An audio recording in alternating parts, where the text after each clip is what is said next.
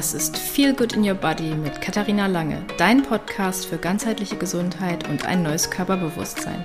Komm gemeinsam mit mir auf die Reise zu deinem Wohlfühlkörper, indem du Hormone, Darm und Nervensystem in Einklang bringst. Herzlich willkommen zu einer neuen Folge Feel Good in Your Body. Vielleicht hast du mitbekommen, dass ich vor einigen Wochen an einem Retreat teilgenommen habe mit meinem Mann Seppi. Und Retreat bedeutet ja Auszeit vom Alltag. Für mich bedeutete das vor allen Dingen Auszeit vom Handy und von sozialen Medien. Ohne Witz, wie sehr uns diese sozialen Medien in der Hand haben, das merkt man ja erst, wenn wir bewusst darauf verzichten. Genauso wie das mit Essen ist, was man nicht verträgt. Da merkt man ja auch erst, ja, wenn man eine Zeit lang darauf verzichtet hat und man isst das dann wieder, das Lebensmittel, dass man darauf reagiert.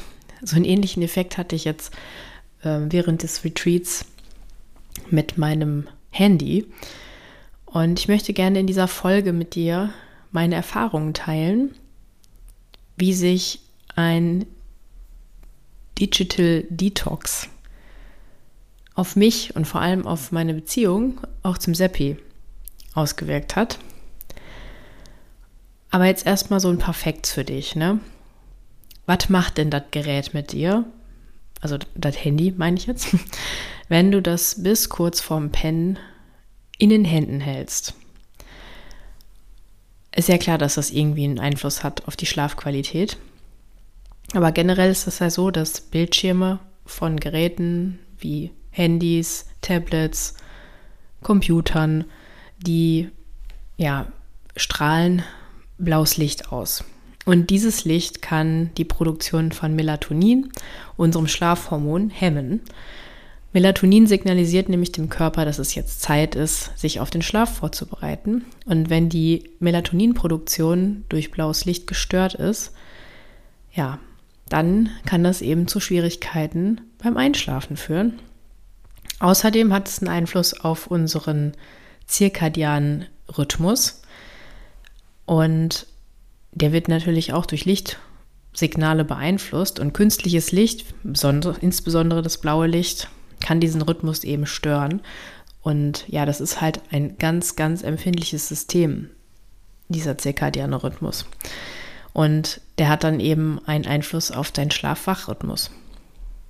Das kann dann eben bedeuten, dass du morgens viel, viel, viel, viel, viel schlechter aus dem Bett kommst und abends nicht zur Ruhe findest. Generell ist es ja auch so, dass egal was du jetzt auf einem Bildschirm machst, ob du jetzt scrollst oder ob du irgendein Videospiel spielst oder ob du jetzt einen, einen Thriller guckst, all das sind Reize, die dein Gehirn stimulieren können und es natürlich schwieriger machen für dich, zur Ruhe zu kommen. Und so eine mentale Stimulation, die kann ja auch dazu führen, dass dein Geist einfach nicht zur Ruhe findet und aktiviert ist. Und dann ist es natürlich noch schwieriger einzuschlafen. Außerdem, das habe ich auch ganz oft, wenn ich so richtig lange Tage habe vorm Bildschirm, dass mir dann abends, wenn ich dann die Augen zumache, dass mir die dann einfach wehtun. Und das kann natürlich auch dazu führen, dass man ja länger braucht zum Einschlafen. Außerdem, nicht, nicht äh, zu vergessen, ist es ja auch das, was du konsumierst von den Medien. Ne? Also wenn das jetzt Nachrichten sind oder egal was, was ähm, es wirkt ja auf dich ein und kann auch da emotionalen Stress verursachen. Und das kann natürlich wieder dann, dann beim Entspannen oder beim Abschalten dich behindern. Aber was auf jeden Fall auch ein Punkt ist, der mir sehr bewusst geworden ist, wenn man dann mit weniger Medien zu tun hat, reduziert das extrem, extrem das Stresslevel.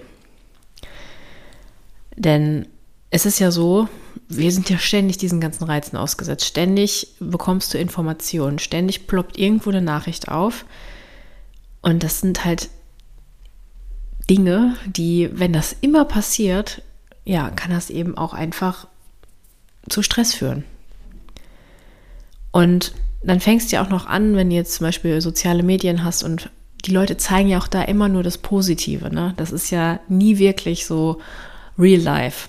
die zeigen ja nicht mehr, dass die auf Toilette gehen oder dass sie Durchfall haben oder sonst was. Die zeigen einfach nur, ja, geiler Tag, alles super. Und dann fängst du natürlich auch an, dich damit zu vergleichen. Und denkst dir auch so, ja, wie kann das denn sein, dass die so ein Leben führen und ich nicht? Und das führt dann wieder zu Unzufriedenheit.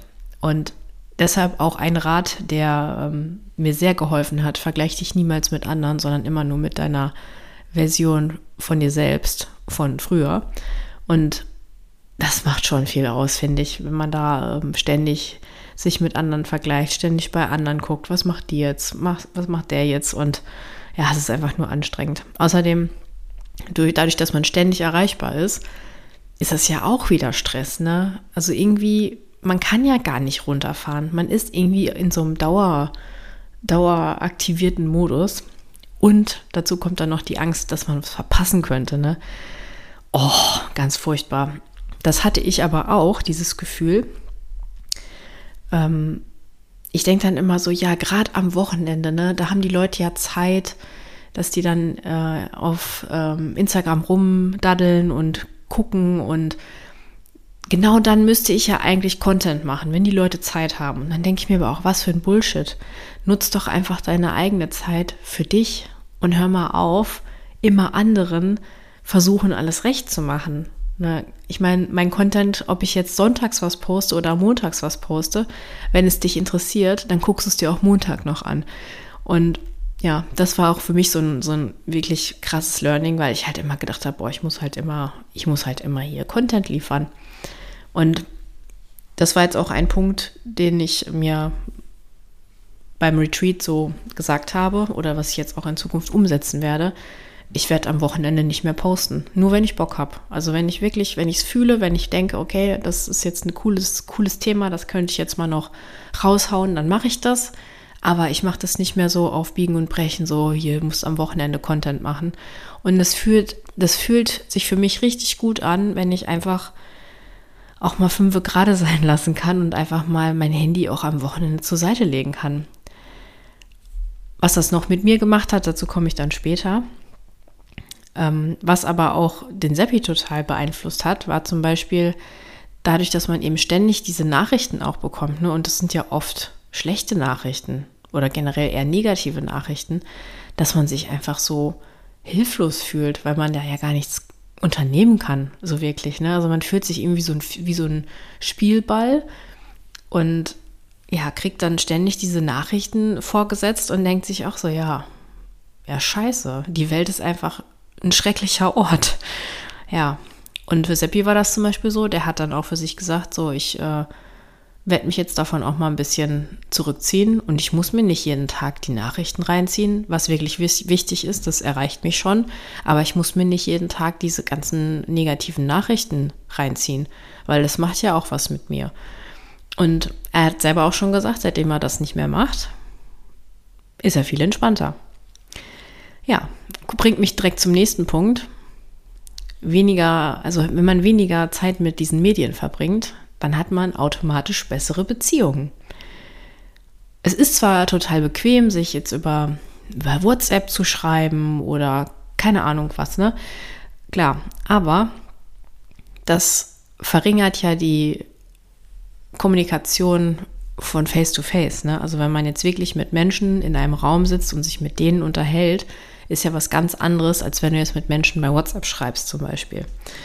Es kommen dadurch nämlich viel, viel tiefere Beziehungen zustande und auch ganz andere Gespräche und auch die Qualität der Beziehung ist eine ganz andere, wenn man einfach physisch präsent ist und sich ja auch mit den Energien von den Menschen, die in einem Raum sind, verbindet. Und ja, es es hilft dir ja auch, dich viel mehr auf den Menschen zu konzentrieren, der dir gegenüber sitzt. Weil wie oft hast du das? Ne? Sitzt, bist mit Menschen unterwegs und das Erste, was man dann macht, ja, man holt dann sein Handy raus und dann gaffen alle im Handy irgendwie rum und keiner redet miteinander. Das sehe ich auch voll oft in Restaurants, wenn zum Beispiel Paare essen gehen, dass beide da sitzen mit ihren Handys. Und das ist auch jetzt bei uns eine Regel, das Handy hat nichts mehr am Esstisch zu suchen. Weil du bist ja dadurch auch, wenn du jetzt wir sind ja auch jetzt Eltern, ne? wenn unser Sohn jetzt dabei sitzt und sieht, dass beide Elternteile in ihr Handy gaffen, was macht das denn mit dem Kind? Das ist doch scheiße. Ja, und klar passiert das mal, dass man mal das Handy auf dem Tisch liegen hat und dann kommt eine Nachricht und dann guckt man mal drauf. Aber man muss sich da auch wirklich ähm, das Bewusstsein selbst hochhalten, dass das nicht zur Regel wird. Und deshalb haben wir für uns jetzt auch beschlossen, dass es am Esstisch keine Handys mehr gibt. Und das funktioniert jetzt auch mittlerweile ganz gut. Es war vielleicht ein bisschen Umstellung am Anfang, aber ja, es funktioniert ganz gut. Außerdem hat man dadurch auch, ähm, wenn man weniger Zeit am Handy verbringt, vielleicht auch mal, ähm, ja, macht man auch mal sowas wie ein Brettspiel oder man spielt Karten oder keine Ahnung. Man hat auch einfach mal andere Aktivitäten, als am Handy rumzudaddeln. Ja.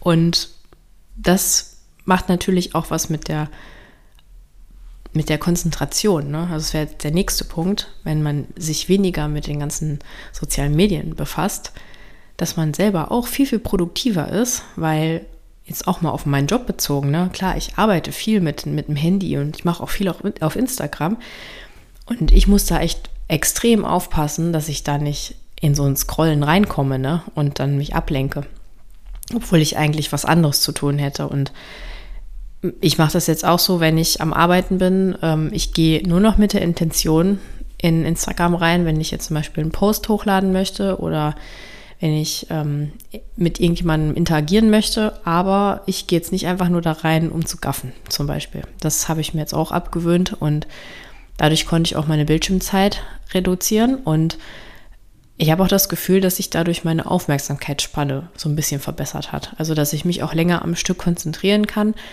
Und ja, ist auf jeden Fall etwas, was ich auch beibehalten werde. Und der nächste Punkt, der mir jetzt gerade noch dazu einfällt, ist, wenn man sich weniger mit diesen Reizen von außen befasst, dass man dann auch einfach sich selbst viel mehr wahrnehmen kann. Ne? Also es fällt einem leichter, sich selbst zu reflektieren, auch mal in sich reinzuhorchen und die eigenen Gedanken und Gefühle auch mal ja, so nachzugehen und zu schauen, ja, wie ist es denn jetzt gerade so? Weil klar kannst du dich mit, mit Social Media extrem gut ablenken, ne? Und das ist, das ist auch sowas, du kannst damit deine Bedürfnisse sehr schön betäuben und viele machen das ja auch genau aus dem Grund, weil die vielleicht gewisse Emotionen nicht fühlen wollen oder weil sie sich ablenken wollen oder was auch immer. Aber es ist wirklich mal wichtig, sich mit sich selbst zu beschäftigen und nicht ständig zu, zu daddeln und zu gaffen und zu scrollen. Weil, wie schon gesagt, das ist einfach auch überstimulierend. Ne? Du machst dich damit wirklich kirre im Kopf. Und damit du jetzt so auch für dich mal schauen kannst, wie du das bei dir in Zukunft machen möchtest, habe ich jetzt noch ein paar Tipps für dich, wie du ja mit den Medien in Zukunft umgehen kannst. Und zwar ist ja der erste Punkt erstmal, sich Bewusstsein zu schaffen, wie oder welchen Einfluss haben denn jetzt so Medien oder generell ähm, ja so digitale Technologien in deinem Alltag? Wie beeinflussen die dein Verhalten, deine Beziehung, dein Wohlbefinden? Ne? Mach, musst du dir vielleicht einfach mal bewusst machen und mal drüber nachdenken. Wie ist denn das, wenn ich mit meinem Partner am Tisch sitze? Guckt er dann in sein Handy oder redet er mit mir? Guckt er mir ins Gesicht oder guckt er sonst wohin? Und da merkt man dann erstmal, welchen krassen Einfluss das doch hat, so auf das Zwischenmenschliche, Zwischenmenschliche und dann natürlich auch aufs Wohlbefinden, weil es ist halt auch unangenehm, wenn du mit jemandem am Tisch sitzt und der die ganze Zeit in seinem Handy rumgafft. Der nimmt ja gar nicht am Leben teil. Und da müssen wir jetzt auch gar nicht drüber reden, wie krass das mittlerweile ist, die Bildschirmzeit, ne, die jeder Einzelne jetzt mittlerweile hat, ne? Puh. Also ich hatte auch Phasen, so bevor ich mein Gruppenprogramm gelauncht habe, da habe ich auch eine Bildschirmzeit, die ist nicht mehr gesund. Aber ähm, das sind halt Phasen, das ist halt zweimal im Jahr, wo es dann wirklich extrem ist und danach brauche ich dann auch erstmal eine Pause und ich merke das, ich merke das dann auch sehr, dass mein Körper da wirklich auch ja, Abstand möchte. Aber da kann man ja zum Beispiel, wenn man sich dessen schon bewusst ist, dass es einfach zu viel ist, kann man sich ja schon ähm, Bildschirmauszeiten festlegen. Das haben wir auch gemacht. Das, bei mir ist es so, dass ab 20 Uhr gehen alle meine Apps aus und die gehen erst am nächsten Tag um 7 Uhr wieder an. Und so komme ich erst gar nicht in die Versuchung, dann nochmal zu gucken, ob irgendein Coachie geschrieben hat oder ob ich irgendwo eine Nachricht bekommen habe oder ob ich einen Follower mehr bekommen habe. Ich komme gar nicht in die, ja, gar nicht auf die Idee, da zu gucken, weil ich will mich ja nicht selber verarschen und dann dahin klicken, ja, heute Limit ignorieren. Dann brauche ich es auch gar nicht machen, ne? Deshalb, ja, das ist schon mal so der erste Punkt. Wenn du dir da ein Limit setzt und da Zeit, Timeouts hast mit deinen Apps, das ist schon mal eine gute Voraussetzung. Und dann vielleicht auch überlegen mit, mit der Familie zusammen, wie man das dann in Zukunft gestalten möchte, dass das nicht immer so viel Überhand nimmt und dass das nicht ausartet. Oder vielleicht auch sowas wie technikfreie Zonen einrichten, wie zum Beispiel das Schlafzimmer, wo elektronische Geräte ja eigentlich überhaupt nichts zu suchen haben. Weder der Fernseher noch das Handy noch irgendein Tablet, weil es einfach einen scheiß Einfluss auf deinen Schlaf hat. Punkt. Muss man nicht mehr zu sagen. Und dann vielleicht auch mal überlegen, viele haben ja dann auch ein Problem, wenn sie dann das Handy nicht mehr haben, dann wissen die erstmal gar nichts mit ihrer Zeit anzufangen. Ne? Die wissen auch gar nicht mehr, was sie gerne machen, weil die halt ständig am Rumdaddeln sind und sich halt dadurch ablenken und gar nicht mehr wissen, ja, habe ich eigentlich ein Hobby? Sollte ich mal vielleicht in einem Buch lesen oder mich mal mehr bewegen, vielleicht eine neue Sportart lernen oder keine Ahnung. Da erstmal wieder reinkommen und sich überlegen, was mache ich überhaupt gerne? Und dann dem auch nachgehen. ja, und natürlich schau einfach mal selber, ne? Guck dir mal an, wie viel Bildschirmzeit du hast. Und kannst ja vielleicht auch mal ein bisschen darüber reflektieren und mal drüber nachdenken, wie du mit deinem Medienkonsum gerade umgehst. Und vielleicht entwickelst du ja jetzt durch diese Folge ein anderes Bewusstsein dafür, für deine Gewohnheiten und wie du das vielleicht in Zukunft handhaben möchtest. Und ja, ich hoffe, ich konnte jetzt ein paar Impulse liefern, auch vielleicht durch meine eigene Story, was ich jetzt nicht mehr mache. Vielleicht übernimmst du ja das eine oder andere, es würde mich freuen. Und ja, fühl dich wohl, deine Kathi.